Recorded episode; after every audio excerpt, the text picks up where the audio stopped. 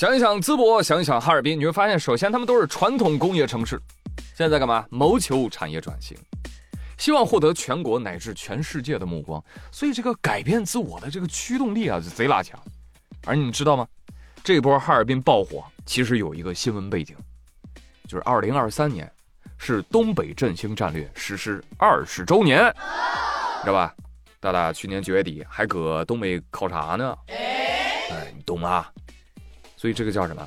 叫顺势而为，哎，天时把握好，各大热搜少不了。其次呢，地方文旅部门策划得力，这就不得不夸一位代表了，谁啊？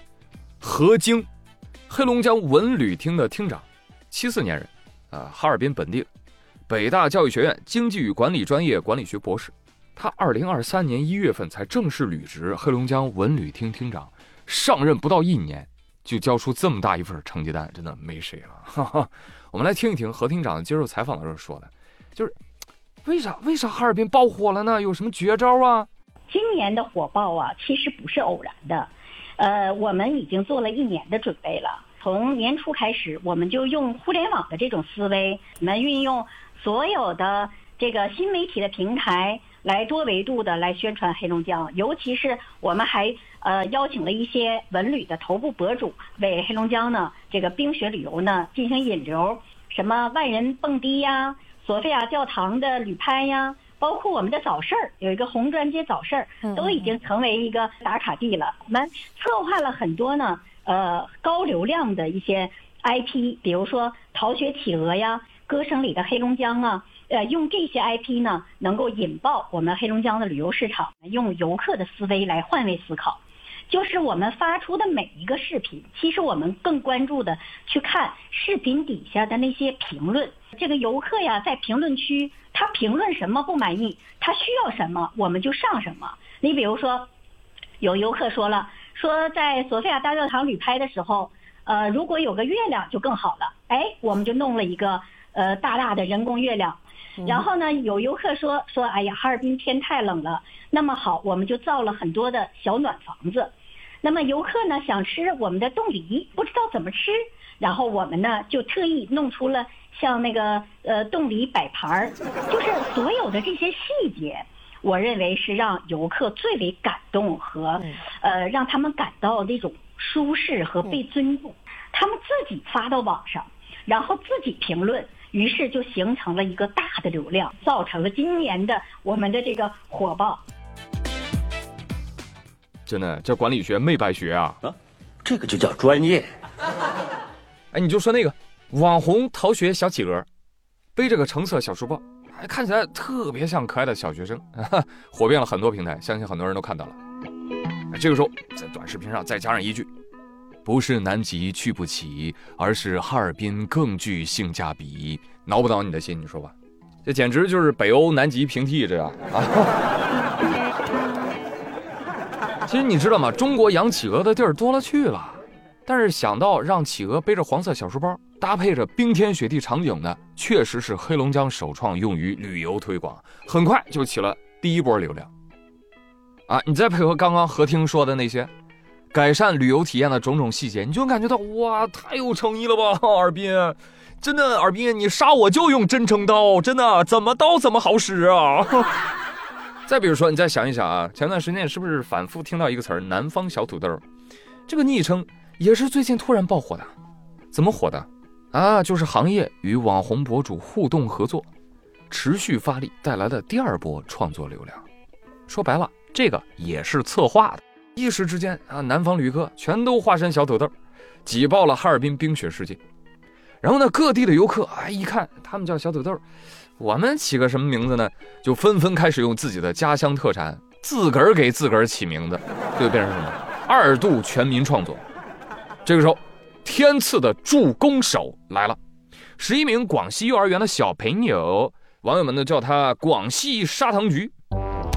砂糖橘们从天而降，他们一个个啊小小的萌萌哒啊，跟那只逃学企鹅可太像了。他们也背着橙色小书包就去东北玩去了。而整个东北的文旅局为了抓住这波流量，到处邀请砂糖橘们去玩，啊，众星拱月，把东北玩了个遍，将东北人好客的一面展现的淋漓尽致。这个时候，其他地方的文旅局就坐不住了啊，尤其是广西文旅局。这怎么回事呢？我们家的砂糖橘怎么给你们带火了呢？于是他们想了一个招为答谢东北老铁对小砂糖橘的暖心守护，广西送给哈尔滨一百八十九吨砂糖橘还有沃柑，把牌面打在公屏上。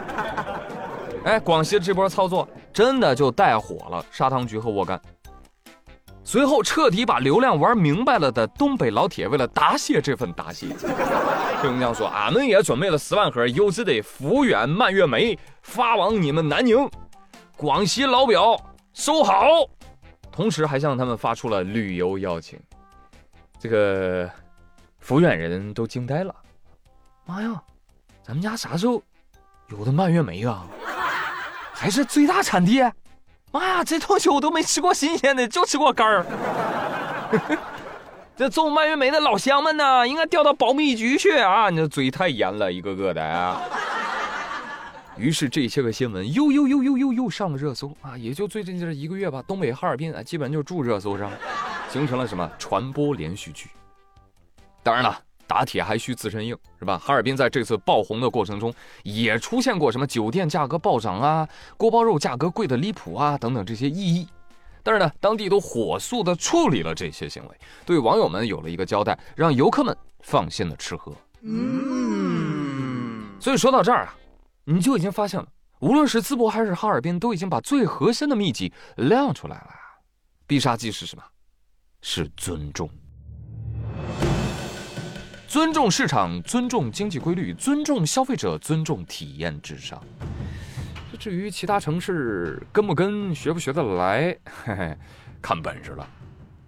但我跟你说啊，我看过太多的地方文旅部门，就假模假式的，就看人火了，赶紧抄作业呀。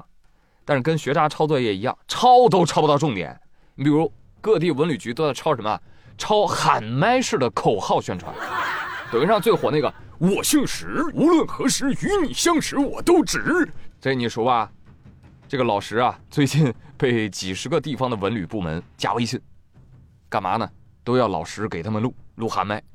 老石有一天说：“啊，受不了了，昨天录了八十多个，今天录了九十多个，麦克风都抡冒烟了。”紧接着你就看铺天盖地的文旅啊，四川文旅，我姓川，是万川，天府男儿赛潘安。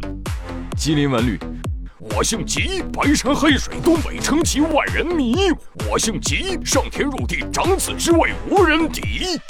安徽文旅，我姓安，站顶端，无人能与我比堪。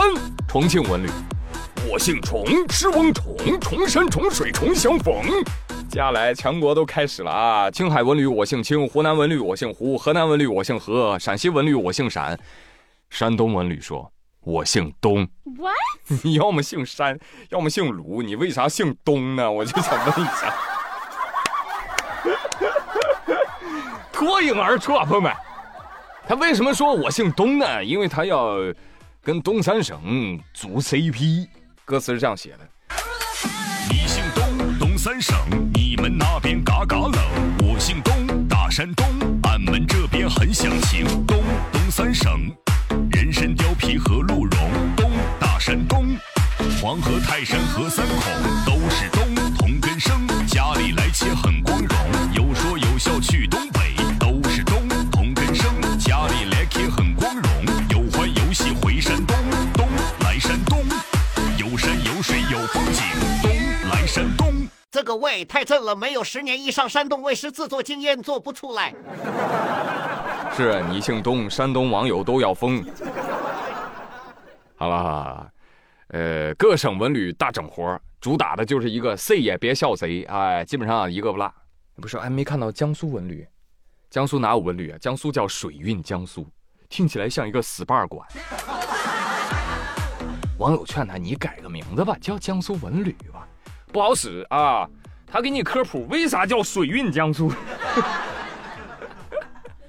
那至于发这个文旅宣传片，那肯定也不行啊。这苏联十三太保各有各的文旅，哎，管不了，管不了。散装的，行吧。其实各地的文旅啊，都已经意识到了宣传的重要性，而且都卷了起来，这很好。但是啊，我们作为普通老百姓，希望各地文旅部门不要仅止于喊麦，因为形式可以夸张，但是内容一定要经得住考验，对不对？你把自己一顿夸，抬高预期了，结果一去体验，嘿，两张皮，把游客骗进来宰，那就不合适了，是不是？如果有些地方还是假装尊重，实际上管理还是某些做法都是高高在上，那你经济活力就是不行，不行就是不行，做不起来活该。